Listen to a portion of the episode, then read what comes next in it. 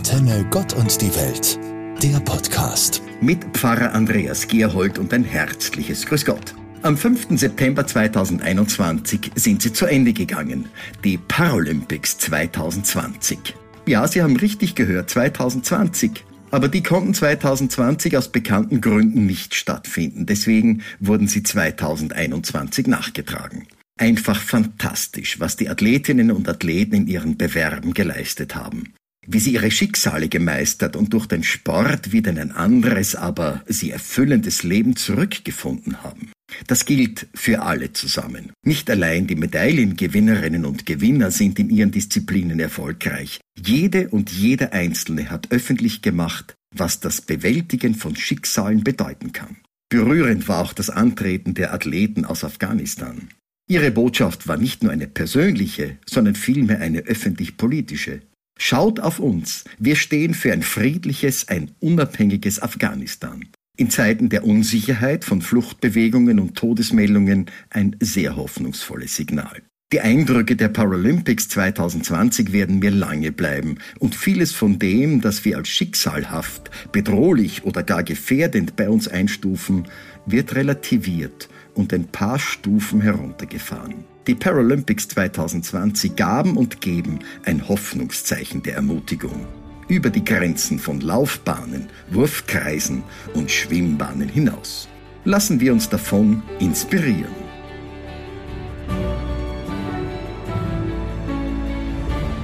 Hi, tatsächlich. Ein neues Schuljahr konnte in Präsenz begonnen werden.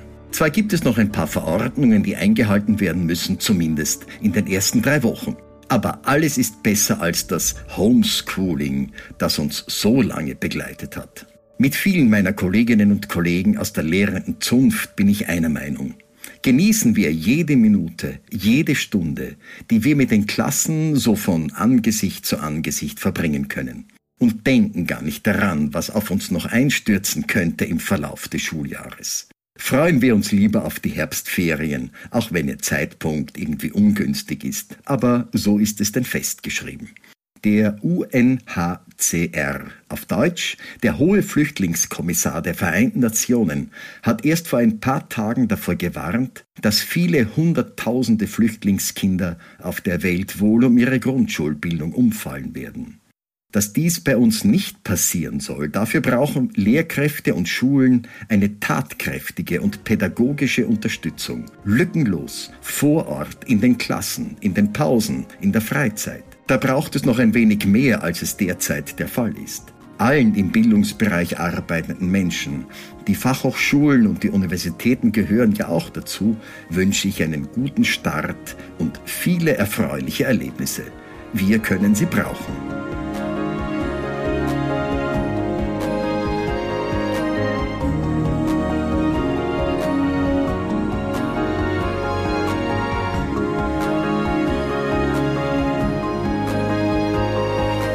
Die Kultur lebt wieder. Das war eine meiner schönsten Erfahrungen in diesem Sommer. Open-Air-Konzerte, Sommertheater, Lesungen, spontane Sessions auf Plätzen und Straßen. Galerien und Museen, besondere Gärten, ja, auch das gehört zur Kultur. Sie konnten ihre Gäste wieder begrüßen und ihre Schätze stolz präsentieren. Da ich meinen Urlaub zu Hause verbracht habe, konnte ich einiges davon besuchen, erleben, richtig auskosten. Ja, auskosten, das ist mein Wort für die kommende Zeit. Auskosten, was immer in der Kultur möglich ist. Darin Vorräte anhäufen, Bilder im Kopf speichern, Musik bewahren. Wer weiß, wann wir davon wieder zehren müssen. Wohltuend war auch, dass das große Thema der Pandemie nicht mehr das einzige in Gesprächen war. Schilderungen über Ausflüge, Enkelkinder, über Reisen, Besuche und gelesene Literatur. Auf einmal waren sie wieder da, diese bereichernden Inhalte. Das wird sich ziemlich wahrscheinlich wieder ein wenig verschieben, jetzt wo die Schule wieder losgeht, Urlaube zu Ende gehen, der Alltag eben einzieht. Kultur. Für mich eine große Energiequelle, die auf mir Lastendes weit weniger wirken lässt allen Formen der Kultur ihren Platz zu geben, den sie brauchen. Und das ist eine feine Aufgabe für den Herbst, wenn die Tage kürzer und dunkler werden.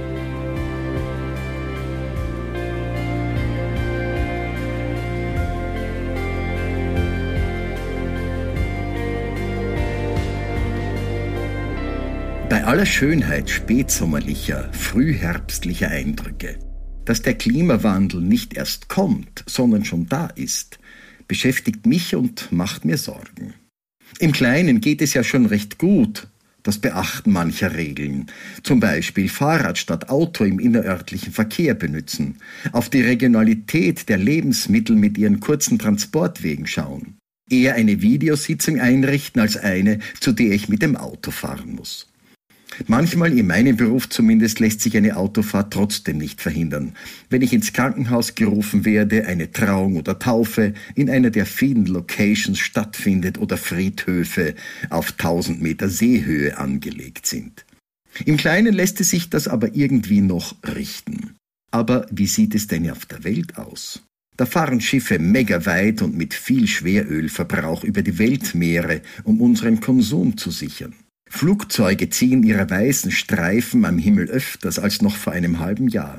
In der Arktis, so habe ich gelesen, hat es diesen Sommer geregnet. Klingt irgendwie seltsam und ist es auch. Ob ich optimistisch bleibe trotzdem, dass wir auf ein normales Maß zurückkehren in unserer Lebensweise, da bin ich unsicher. So hat meine Kirche die Klimaneutralität bis 2040 versprochen.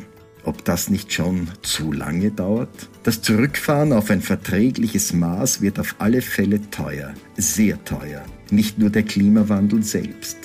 Und es stellt sich die Frage, wer kann sich das dann noch leisten? Die mahnenden Stimmen aber häufen sich. Und trotz aller Defizite, die Umstellung auf ein normales Maß beginnt im Kleinen, bei mir selbst, in meinem Wohnort, auch bei Ihnen. Bleiben Sie guter Hoffnung. Antenne Gott und die Welt, der Podcast.